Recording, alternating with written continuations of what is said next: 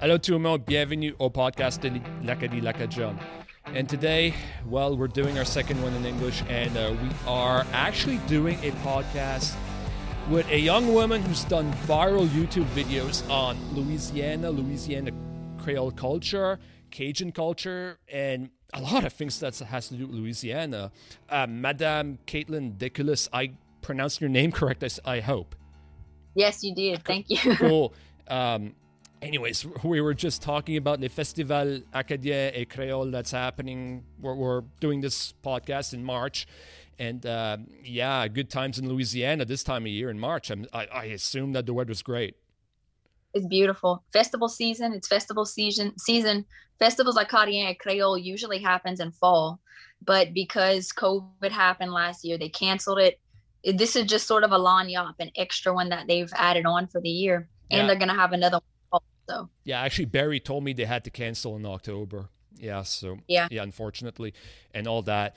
And uh, like I told you, I, I truly appreciate you taking the time to talk to us. Uh, I always love having people that are passionate with the culture, even though there's a large geographical differences, and we have two different cultures. We are so linked, and I truly appreciate you taking the time, and everyone listening is it does appreciate that. So, anyways, yeah, I mentioned that she's uh, she's done viral YouTube videos and all that. Let's kick, let's talk about that, Katelyn. As a young woman, you were a young woman when you did. In fact, you were probably you were still probably in university or just or, or college or wherever you went. You probably just left or whatever. As a young woman, at that age, what? How did that passion and drive? got to you at that young age to make some YouTube videos about Louisiana culture? Well, I was 22 when I made that first video that has the most views on it. And actually, I had just gotten married. Um, I was married in my early 20s. And um, just that that passion that I had, it's just always been in me my whole life since I was young, since I was little. I've always been a person that's like passionate about my family and just like my heritage and my my culture. Um, my family's always been really close and tight knit. I mean, the extended family too. We would always get together for New Year's and have a big gumbo. The whole, like the extended family would show up. And um, my grandfather, Eli, he and I share, we have like some soul, some soul connection, and he's just always been passionate about family too. And that was instilled in him by by his dad, my great grandfather these this on my father's side and um i just always looked at old pictures with my grandpa eli and he, i always went to him and asked him the same questions over and over again about family and like where do we come from and he would he would tell me the stories every time and talk about the old people and um i just i just sat at the feet of my grandparents a lot like a lot when i was a kid and just heard their stories and took in their wisdom. And it just sort of like that that energy was just like instilled into me from a young age. And nobody knew that it was i didn't know that that that was happening but it just got forged into me. So when i when it came to making that video it was sort of like you know when you love something so much it just like pours out of you and inspires other people i guess like i just had so much overflowing in me pride about my heritage and my culture that I just wanted to share it with whoever wanted to watch. And I made that video, and uh, it's like a crazy, crazy amount of people watched it um, on YouTube. And um, over time, it's it's I think it's been up there about seven years now. And I think anytime you type in Louisiana culture, Creole, Cajun, that algorithm into YouTube, like my video pops up. And uh, that's just really cool. And I was young when I made it, and I kind of didn't know all of what I guess like as much as I know now of what I was talking about, maybe. but um, that was that just showed like my passion, I guess. Like it, it just overflowed. Absolutely, and like, like, like seriously, like I became passionate about my culture when I was 20, and I never could have seen myself do YouTube videos like that. I, mm-hmm. I, am serious. You know, that's I was seriously impressed because when I first started, or actually, I don't know if if it's when I first started thinking about doing my podcast or whatever. But all of a sudden, I, I said to myself, I got to research Louisiana because I didn't really understand Louisiana. I still have a lot to learn. Uh. But I do believe, if I recall, like you pointed out, you search on YouTube, Louisiana culture, who pops up? You. Yeah. You know, and I, I, I remember those videos and yeah, you know, it's it's such a credit to uh, your passion and Louisiana Creole culture, you know, and like it's like you say, it has to do a lot with your grandparents, and boom, mm-hmm. boom, you they, know, yeah, and you know, uh, a lot of our listeners are in, Lac- in L'Acadie, of course. Would you know any Acadian last names you have in your family tree, just so we can have a connection with our listeners? You know, I, I will say that that's not something that has been like that's not really part of my my culture coming up um there's last names like mitchell michelle um i think that's that's an acadian last name or i don't know if that was um a last name that came down in the derangement though um and uh, lejean lejean is one but those names are like few and far between really um a lot of my heritage does not come from the by way of a uh, Acadie. Uh, it's like direct France or uh, Quebec, uh, Montreal, people that came through Canada, but not necessarily Acadie. I know it's in. It's got to be in there. You know, we have so many people in our lineage. It's. Um, I haven't gone back too far personally, but my sister has in our family tree. Um, but that's not like the Acadian Acadian heritage. Probably not a whole lot in my um in my family. Um, a lot of a lot of French though, by way of France and other avenues through Canada. Yeah, down to here. But Lejean, and Michelle, definitely like a Lejean, Lejean's in there somewhere. Yeah, that's what I assumed because Mamou was actually it's Barry also that explained that to me. He particularly talked about Mamou to me is that it was mostly more Quebecois than Acadien there. Actually, that's what he told me. Okay. Yeah, yeah okay. that's what that's what he told me. So, you know, I I can I can believe that because uh, we'll get to that soon, but. Uh, the Acadian populations was mostly in the Bayou regions, right, and all that, from my understanding, you know. And uh, obviously, we're uh, we're French and we always have an interest with last name. Could you please explain to us your last name, Deculus? And uh, I do believe there's a French origin with a different name there. Am I correct? Yeah. So yeah, it's Deculus or a Deculus. It would be how my grandparents would say it, or the elders in my family. But five up to five generations ago, there was an Eli Eli Lucullus or Lucullus the first my grandfather is the fifth. Yeah, so three generations ago, I believe it was three generations ago, it changed from Lucullus to Deculus. My grandpa always told me it was because that grandfather that changed the, the name when he did change it, he wrote the the L like a D.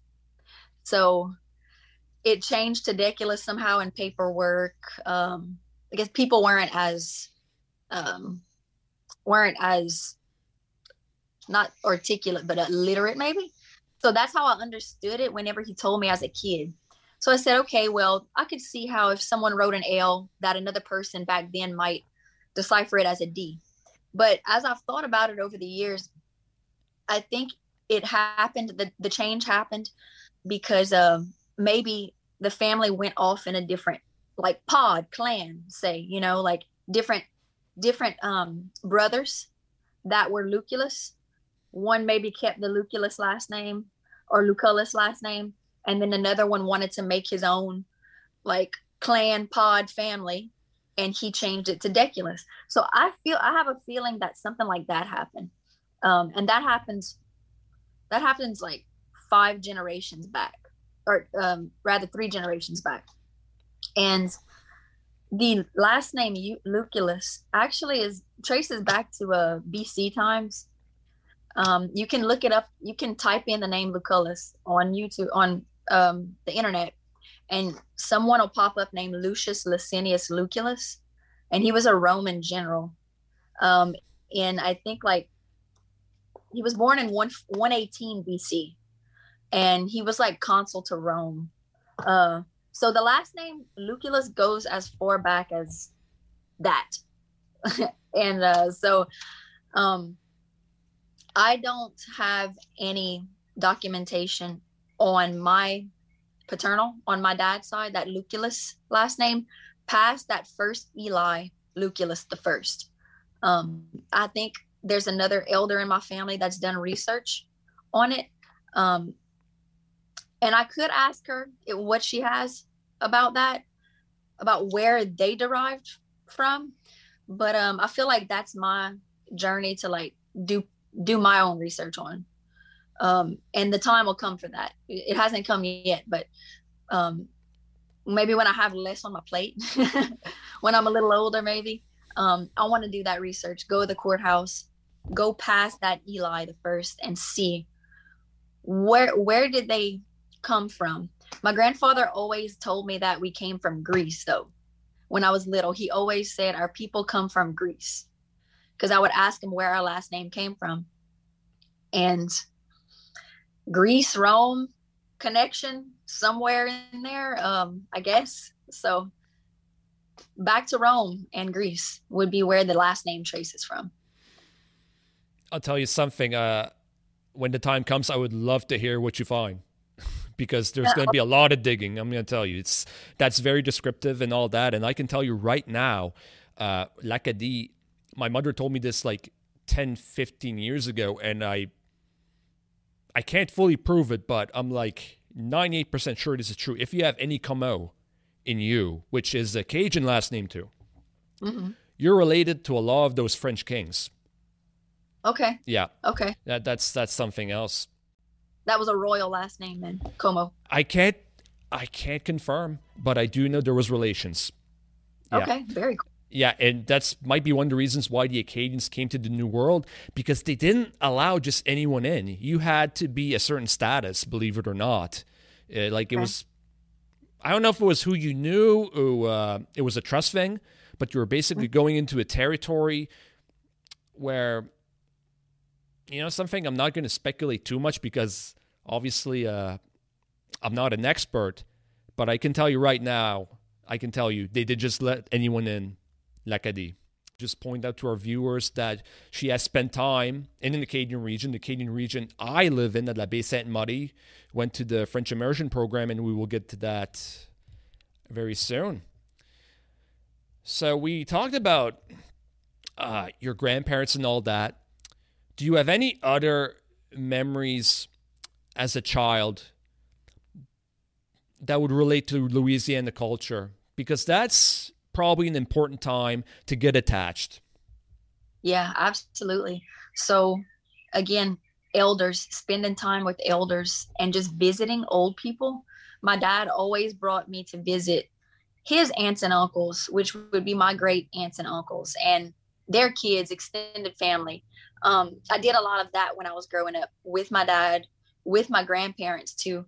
I spent a lot of time with them on the weekends. I, I still do. Um, they're in their 80s and um a lot of time just growing up country growing up living in the country farming with my my grandparents uh they had a little farm they would grow snap beans and mustard and cucumbers and we'd go over there and help them pick and plant and cut okra and um my mom and dad had a had a little had a little farm too they had chickens and and ducks so just like a real humble upbringing, uh, close to the land. And I would spend a lot of time with my grandparents, like I said, and I would ask them as a child, Mama and Granddad, that's what I call them, just speak to me in French. Just speak to me in French as long as I can remember.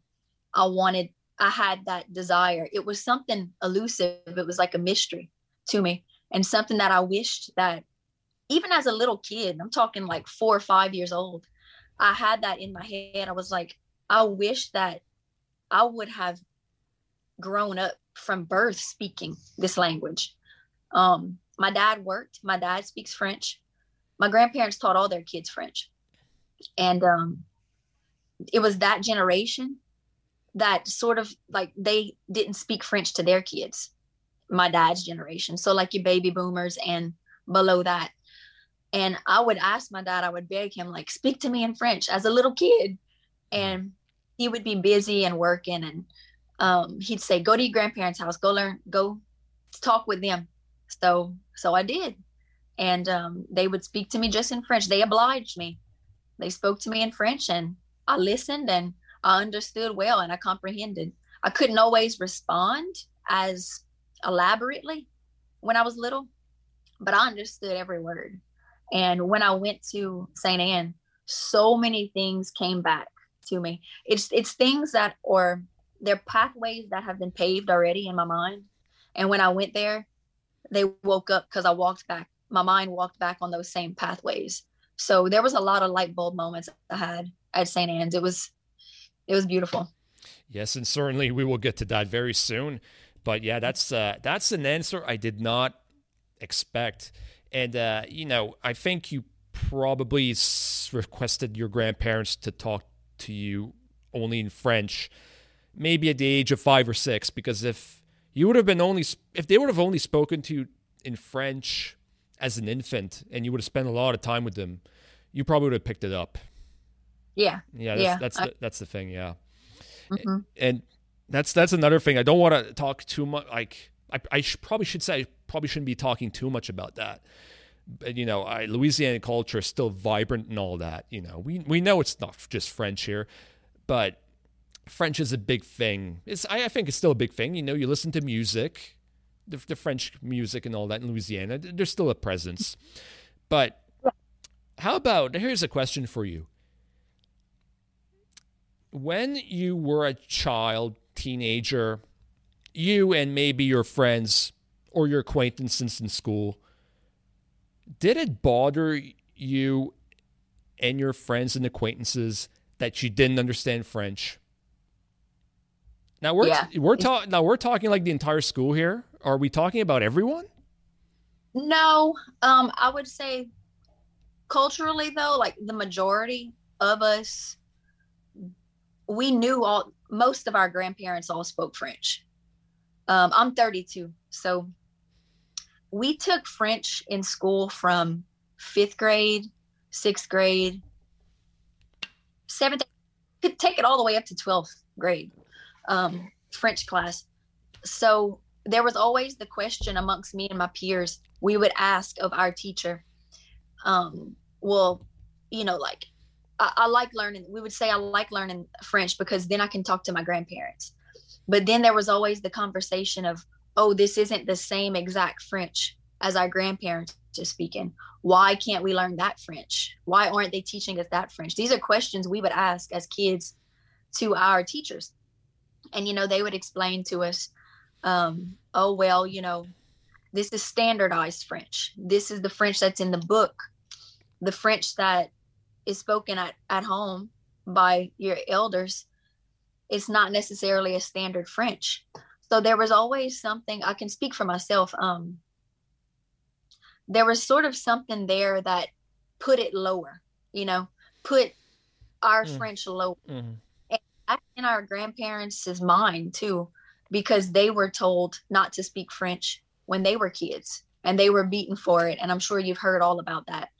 Um, so there's always this like second rate classification going on with with the French in Louisiana. Um, and I think that a lot of us as as kids we, we didn't like that. You know, we, we didn't like that. Um, because because we knew our grandparents spoke French and it was just fine. But um, there was always a little bit of angst, I think, inside of us. And there were some of us that were more passionate about it as kids than others.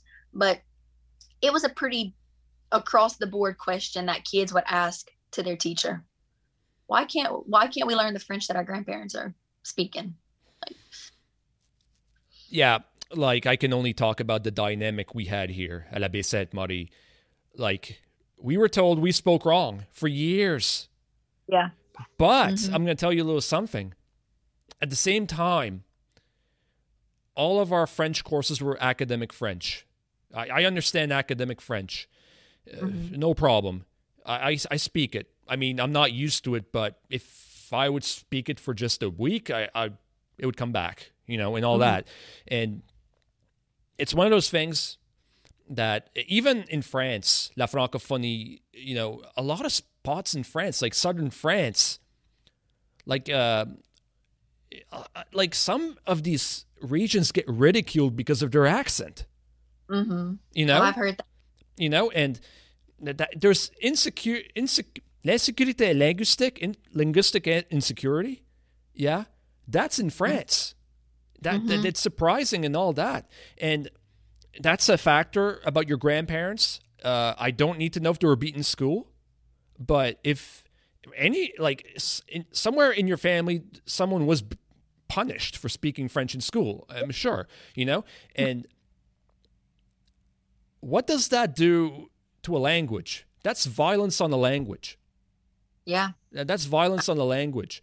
Now, we were told we were spoke wrong and all that, but my generation were basically oh, we're like we say in Canada, we're dropping the gloves and we're standing up for the language.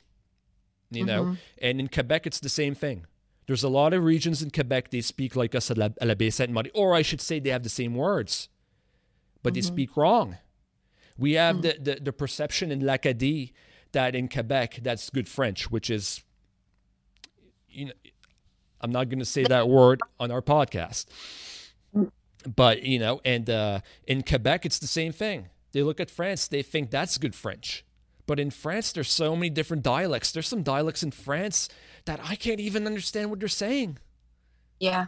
You yeah. Know? And it's just like in anywhere has accents and has their own dialect going on you know like someone can come down here from arkansas and i can have i can be having a conversation with one of my friends and use all kind of language that they won't i'll be speaking english but they won't know what i'm saying absolutely code. code switching code switching uh, if you've ever spoken to people in Newfoundland or Cape Breton here in Canada, yeah, it's sometimes hey, I can understand like three or four words they're saying, and after that, I'm good. I don't need to know the sentence. I know what you're saying. Okay. Uh, Cape Is that or because of words? Uh, sentences, words, accent. Mm-hmm. Yeah. Newfoundland, they actually say where you're at.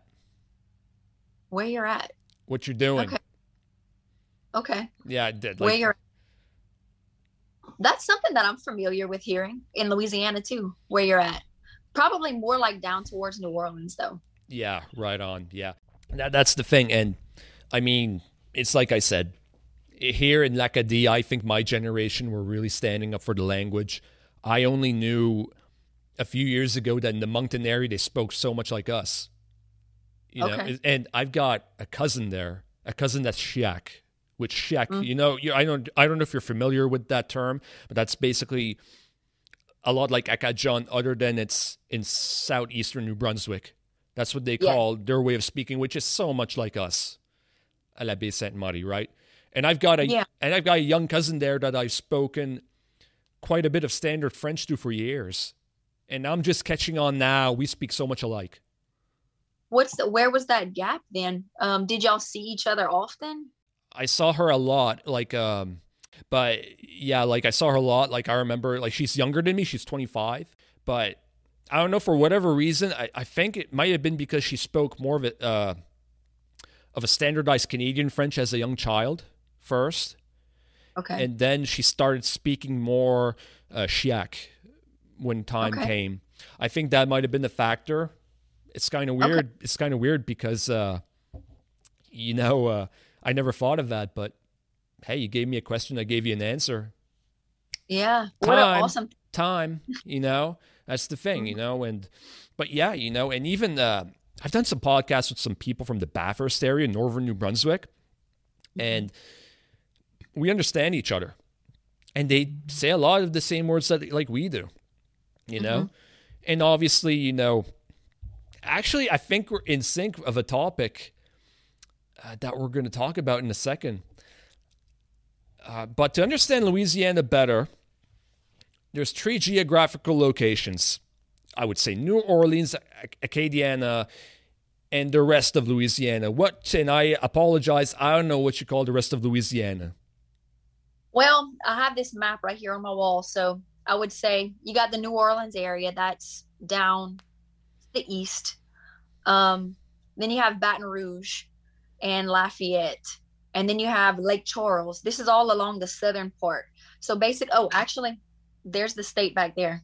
so um I'd say so you got right here is the Lake Charles area. This is Texas will be on this side. Okay. So we'd call this Southwest Louisiana. And then I'm from about right here in the middle, which is almost getting to Cenla. We call Cenla, which is central Louisiana, sort of in this area, around the ankle, you'd say. And this is probably Baton Rouge about right here. We call that no man's land, just kind of tongue in cheek because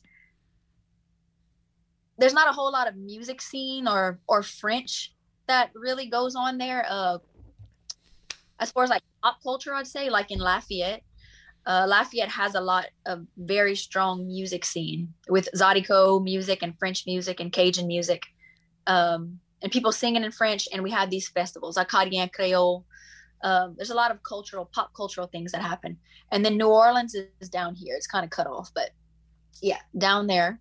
And all this area up here, North Louisiana, like once you get past this place we call Alexandria in central Louisiana, North Louisiana, um, and they really do speak different. They they they have a really different accent up there. It's markedly different than we talk down here. It sounds a lot more like your typical. When you think of a typical Southern American accent, it's very rhotic. You know, rhotic versus non-rhotic. We're very non-rhotic in South Louisiana. We drop the R's off of everything, like um, the uh, just like a th sound. You might have seen in one of my videos. I mentioned that um, the the th sound it turns into like a d sound and i think that actually ties back into french uh, pronunciations in french historically but north louisiana very twangy very rhotic accent they'll have a harder pronunciation of an r on their words um, yeah when you think about your typical arkansas mississippi alabama accent that's sort of us in south louisiana that's kind of what we think about how they sound in North Louisiana. Right. But there's of us. There, there. We're all Louisiana. We're still, we're still, we're still one. That's, that's sort of the reason. Yeah, right on. And there's one thing I've spoken to some people from Louisiana, and there's one thing I was very surprised to learn. Okay, the French words aren't really dead. Okay, uh, there's in fact, you even talked about that in one of your videos. I was surprised that you use a word to describe a mosquito. Uh, maringouin, you say? Maringouin. Maringouin. Mm-hmm. Yeah, that's how we say it here at Baie Sainte Marie. Uh, okay. we call it, right? And uh, I probably shouldn't be saying that, but uh, I'm gonna I'm gonna say you don't have to say it, but uh, I have the foire yeah. Yeah, that's. Do you have any more examples? Huh. Let's see. Um, just off the top, you talking about words that I would just say every day, uh, sort of in place. Yeah, yeah, more or less. Yeah. Hmm. Um. So like envie, I said that that one just comes to mind because someone and one of the elders in my family used that word earlier today. Uh, I got the envie. I got the envie to go dance tonight. Um, or even just words like personally me, words that I can recall very quickly in French, I'll just replace the English word with it. Like, like I would have just said, I got the envie to go danser ce soir. You know, there's a lot of that like Franglish going on in my in my mind um, and especially when i visit my grandparents it's like something clicks on in my brain and i want to my brain wants to go to that place and say as many french words as i possibly can to them um, or lumiere i got the lumieres on um, um, Femme la porte. Uh, I'm just thinking of like random things I would say um, during the day. Um, I don't know. I can't really think right now of like particular words. I said a lot in that video, you though. Did. A lot that I would that I would use often. Yeah, and everyone check out her videos.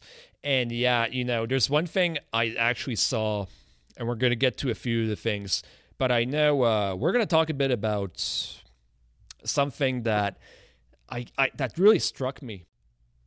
I watched uh, the film La Veille, right? And you guys, mm-hmm. you and Marshall, uh, Marshall Woodward, who was the the film the filmmaker. Yeah. You guys went to see a person named T Boy, and I started thinking, why do you call him T Boy? Is it the Tiga, the translation, as in T Boy?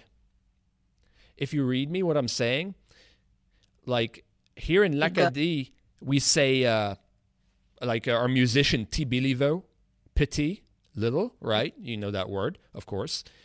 And that's the that's the thing that we say a lot in L'Acadie. Yeah, like in L'Acadie, we say petit, uh, T Belliveau and all that.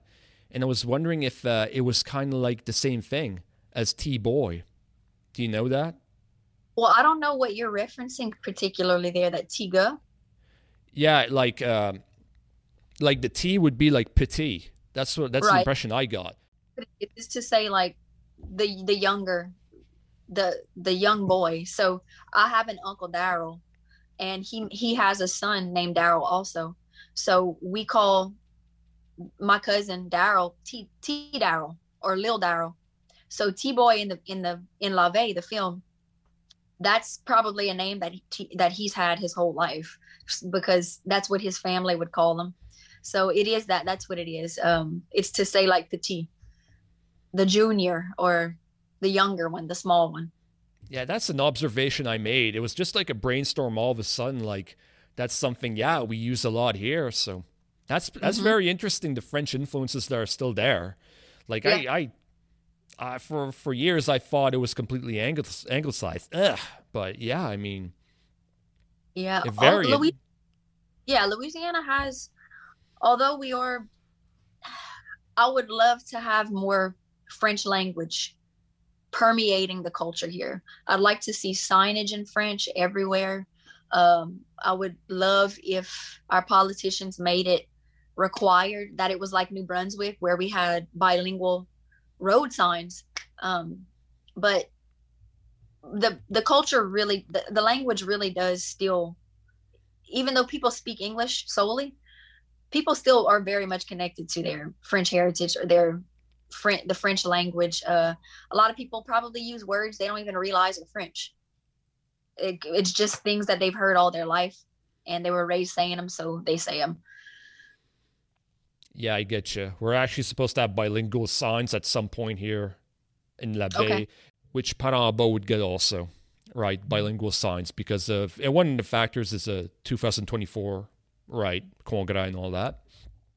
So, uh, do you have anything else to add regarding Louisiana uh, pride, culture pride, Louisiana culture pride? Yeah, I'd say our cooking is a giant part of our of our heritage and identity. People that call themselves Cajun or Creole across the board, one of the unif our the things that hold us together are food uh, because that also brings family together. When you cook you invite people you invite your family you invite your friends and you just hang out and you have a good time. And we cook for a long time.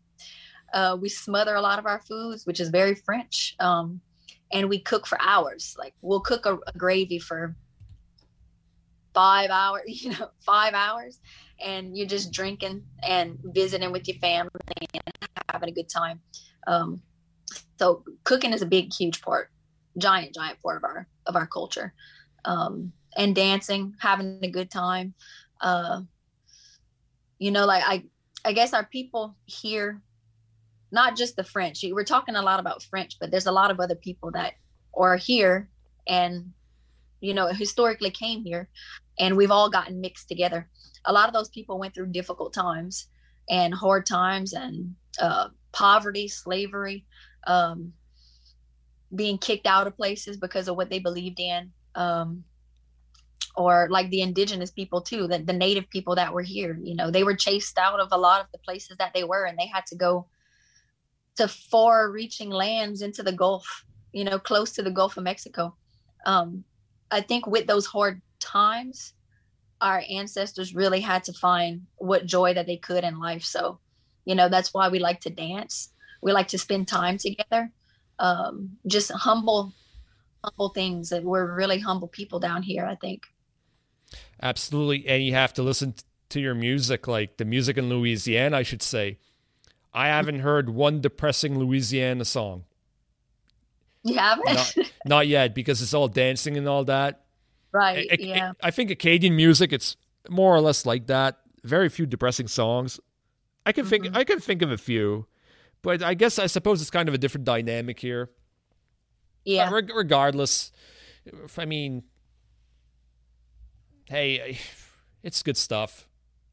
yeah, it's yeah. People are having a good time. You know, a lot of a lot of the French songs that come to mind with me, like the Balfa Brothers or like Austin Pitre, um, uh, Nathan Abshire.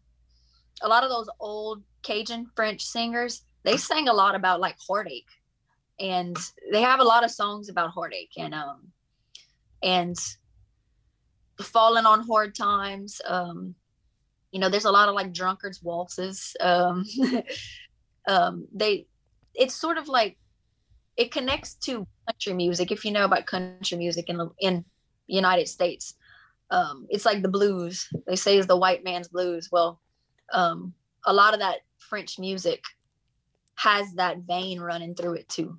Um, but you'd never know it. Like the people that don't speak French but just go and dance to the music, they never know it because the beat has you wanting to dance. Absolutely, so. absolutely, and it's like we talk about that around here it's like the perfect thing to connect it to cultures. It's the music. Mm-hmm. I, I totally get that. I totally get that. And there's one thing I think our listeners would be interested to know.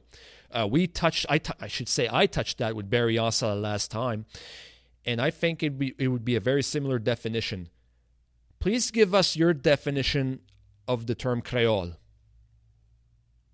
Okay, that's yeah, that's a a big old tangled web. So, so my definition of Creole, I go with so from my lens of being a Creole person. A Creole Creoles or people that are mixed with many different things. You can be mixed with different. So let me go from the angle of what is what is Creole on the books.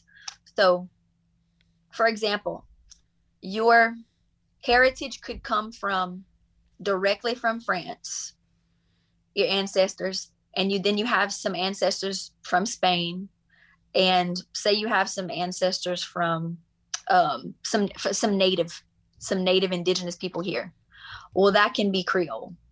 If they were here at the time of the colony, people mm-hmm. that were trace your ancestry back to being in the colony doesn't matter what that comp- comprises of. It can be straight French from France. Also, it can be Acadian mixed in there too. Um, that could be classified as Creole.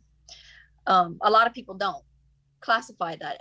You know, um, a lot of people that will say that they're Cajun don't say that they're Creole.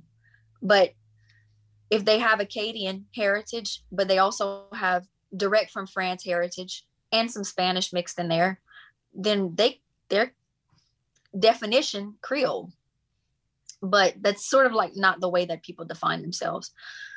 Um, my definition of Creole, from my standpoint, being a Creole person, I mix with a lot of different things.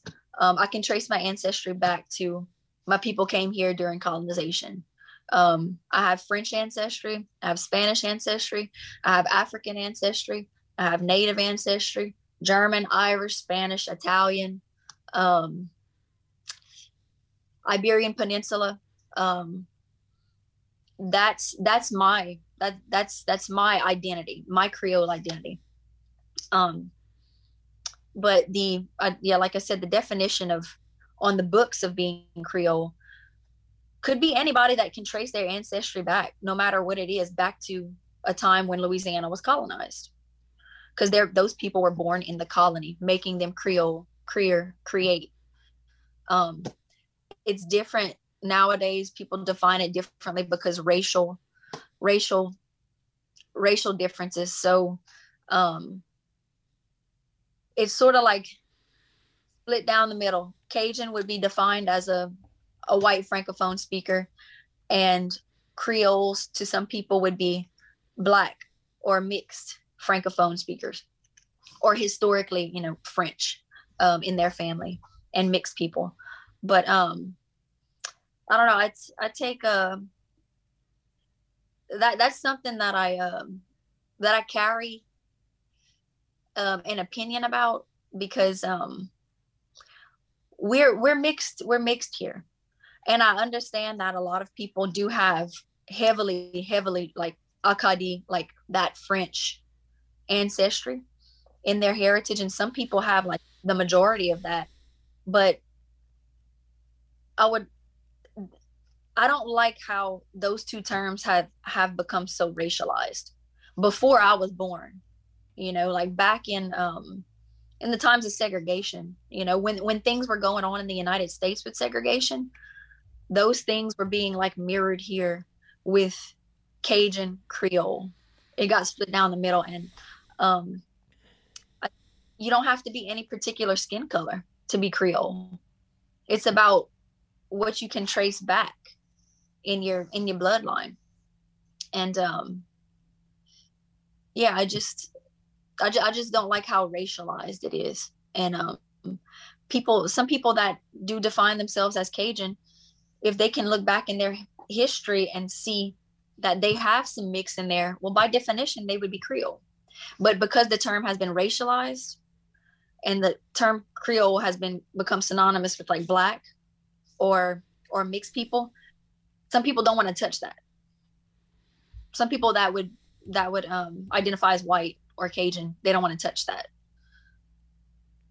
Yeah, because I actually talked to Barry Ancelet about this, and for the longest time, I thought that Creole was solely the people of color in Louisiana. I, I swear by it. I it's not. I'm just being honest. That's what I originally thought. And when I looked more into it, I'm like, I'm so confused. I got to ask Barry what's the, what this the term Creole is because yeah. I was picking up all this information and all that. And I do know that you're before we even spoke uh, spoke before the podcast. I knew this was something you're passionate about. I do know that you've been involved in meetings with people with different races. I should say meetings. I do know you were, I saw there's even a news article online that you were all gathered. I think it was in the Catholic Church. People with different races talking about your Creole identities. Mm-hmm. Yeah, and all yeah. that. And I saw that, you know, you didn't show that emotion like you did on that media outlet that interviewed you. But I do know that was something you were passionate about. Is there anything else you want to say about that? Hmm. Um, I guess that's part of my. I don't have it clearly outlined what that looks like for me um to to pass on to people i guess maybe just by talking about it like this and being like a face putting a face to it um to that identity that like let's dissolve this like paradigm of like Cajun is white, Creole is black. Like we're one culture and we all came together here to create what we have.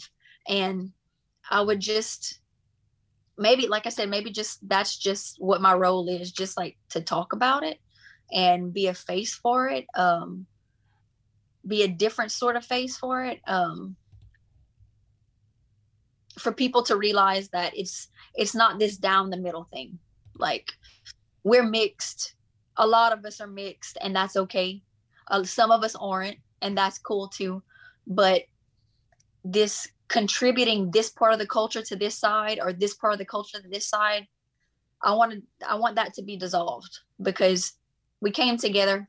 Our ancestors came together here to create what we have here today, and um, I just I have this mindset of acceptance, of wanting us all to accept each other as brothers and sisters as we are on this on this planet as fellow human beings and skin color doesn't matter. Really blood doesn't matter. Like we're all human. Yeah so. yeah and like i see a lot of people in louisiana with the last name thibodeau leblanc mm-hmm. people of col- color right?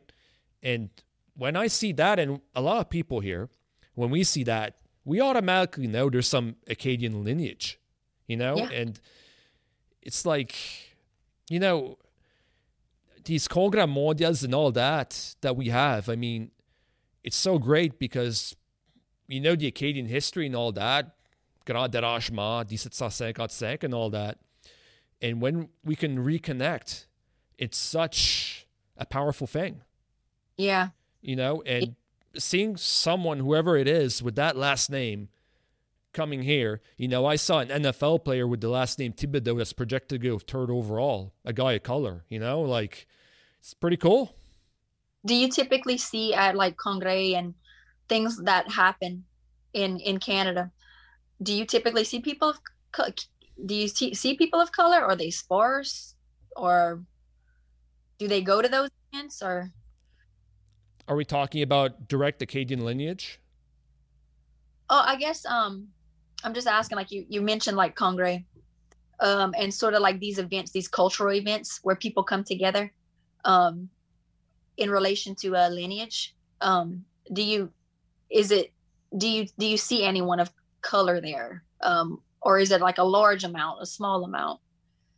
Last congrès was was in 2004 it was a different time i saw okay. and i didn't go to many events to be perfectly honest with you i was 20 years old and you know uh, i was you know uh, anyways i was there for a different reason but at the time but I saw zero people of color, but 2024, there's more people of color in the region. Okay. You know now, as you know, right? So you, will see people of color in 2024 here. I, I can tell you that. You know, it's, but I mean, you know, it's like the Acadian regions. You know, came from France and all that, but and now you know there's different races in our in our regions, you know, and there's a thing called adoptive Acadians now, you know. I mean, you you you embrace the culture, and I mean, I think what isn't there to love, you know? I'm a little biased, but you know, what isn't there to love? Mm-hmm. Absolutely. You know, times changed. 2004 and 2024. I mean, a lot of more immigrants come to Canada now. I mean, mm-hmm. there's uh, known fact. I don't even need need to get into details immigrants are coming to the United States too. But uh, in Louisiana, though, uh, people of color and all that. Like for example, I've got two. I've got three. Sorry, I've got three little cousins that are mixed race, mm-hmm. and and they can't speak French. But if you tell me they're not Acadian, buddy, yeah. you, you might. After the third time you say that they're not Acadian, okay, then I'll give you an earful. Yeah, that's their identity. Yeah. That's their identity. They've got through their father's side who's colored and their mother who's my cousin, you know. Mm-hmm. Here's something I've been wanting to ask you for a while. Mardi Gras. Mm-hmm. That is such a fun time. One region to Louisiana to the other, I've been told that is celebrated differently. Am I correct? Yeah, you're right. Um, I haven't personally been anywhere besides Acadiana, besides the rural community that I grew up in for Mardi Gras. But New Orleans has a whole, they have a whole different thing going on down there. They have, they call them the Mardi Gras Indians. Um, you can YouTube videos and you can see they have these massive, beautifully ornate, giant headdresses and and costumes and um I really don't know the history on it, so I can't I can't tell you exactly, but they they have parades. They have a lot of parades in New Orleans. Um, where I'm from, in Mamou or the Prairie, we call it the Prairie. Um, there's we do the chicken run, the Courir de Mardi Gras. So, as you might be familiar with, we go from house to house. We start at seven o'clock in the morning. Um, we meet at one place, and that's the place that we return to in the evening. But we go throughout the countryside on foot. Um, some people ride horses. Um, in in these more recent years, people will drive trailers, uh, pull trailers on trucks. But we'll go from house to house and we'll sing a song to the voisins, to the neighbors, and it's a it's a song that sort of goes like "Donne quelque chose pour les Mardi Gras." It's like, "Give me something, please," and the people will give you like pennies or like little snacks and stuff, and you sing them a song and you dance in the front yard, and those neighbors will either go on top of their house or they'll stand on top of their truck and they'll have a live chicken. And we have a captain a captain on horse and he lets us know whenever that voisin, the neighbor, throws that chicken, then we Mardi Gras, we go run after the chicken, chase it, grab it, and you get to keep it. You get to keep that chicken. Um, but say historically, that's the chickens that would go in the gumbo at the end of the Mardi Gras run after we've gone all day from house to house and collected the ingredients for the gumbo. Historically, our ancestors would have brought it back cooked it all for a gumbo and they would have ate the gumbo, drank a lot of more alcohol, danced a lot, and finished the night off with eating the gumbo. Um, these days, the gumbo is already cooked whenever we get back to the place. So, um, but we still we still carry on that that exact tradition. So I've got a question for you. Mm-hmm. Um, we messaged each other how come you were sore this year at Mardi Gras? How come I was what? Sore. Because I'm just curious. Was it all the running? I want to know what's going on in Mardi Gras and Mamou. Yeah. So, yeah. So there's a lot of, there's a lot of mayhem and chaos. So, uh, to be a good Mardi Gras, you'll be a person that's being mischievous. So a good Mardi Gras is somebody that'll, you go tease, you go tease other people like you'll go like pull on their costume or um playfully push each other in the ditch and get each other muddy and sort of like wrestle in the ditch um, or in mud mud piles puddles um, that happens all along the way. There's a lot of drinking um, and the colder it is the more drinking people do uh, to try to numb themselves from that cold. Um, this year's mardi gras was pretty warm it was a warm mardi gras but um, it was good to be back doing it since we didn't do it for the previous year because of COVID.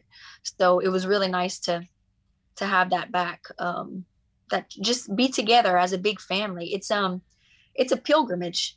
It's really a pilgrimage, and I think it's a really really important part of our our culture here in Acadiana um, and in the rural areas because this is something where your community, your friends, your family you come together on that day and you proceed for hours on foot picking up ingredients just bonding. It's a it's a wonderful bonding experience to have with all ages too. It's not just just 30 or 20 year olds. Old people do it too. Every generation does it and i think that's important. Having generations weave together in that way continuing to pass on wisdom knowledge tradition. Absolutely. Yeah, like here in the La Baie Sainte Marie, this is a tradition that's been going on for years. I don't know if you've ever heard this or not. Ever heard about the canoe trip we have here? No, I haven't. Easter Friday, canoes and four wheeler, concession to Salmon River. Okay. Two days. But the first day, that's the most popular. Okay so it's in canoes in the in the in the river yeah rivers yes and i think there's yeah, there's some lakes too but yeah it's like first day is mostly lakes the 2nd uh-huh. day is mostly rivers and camping along the way no no after the first day people pick people up because well there's a lot of alcohol involved Water, yeah, yeah, I know. Anyways, but yeah, like, yeah, it's kind of like our Mardi Gras. That's what I tell everyone. It's, it's, uh, yeah, it's like those tradition. That's like a tradition here that we don't really. I I don't know. We we don't view it as a, a, big thing, but for the community, that's like uh, people come from Alberta and wherever they're from just for that event, and we all meet up. I haven't done it since 2003, believe it or not, but yeah, people meet up at that event. It's a pretty cool thing. Okay, so it's like that. It's like that community bonding. Yeah, absolutely. Reunion. Yeah, there's. I find this. There's a lot of esprit acadien there. A lot of what? Acadian spirit the Acadian spirits. It's a lot there. Yeah. Okay, that wraps up part one with the podcast with Katelyn Deculus. Make sure to listen to part two. We talk about her time at the French immersion program at l'Université Sainte-Anne. Tout le monde, faisait d'écouter. See you later.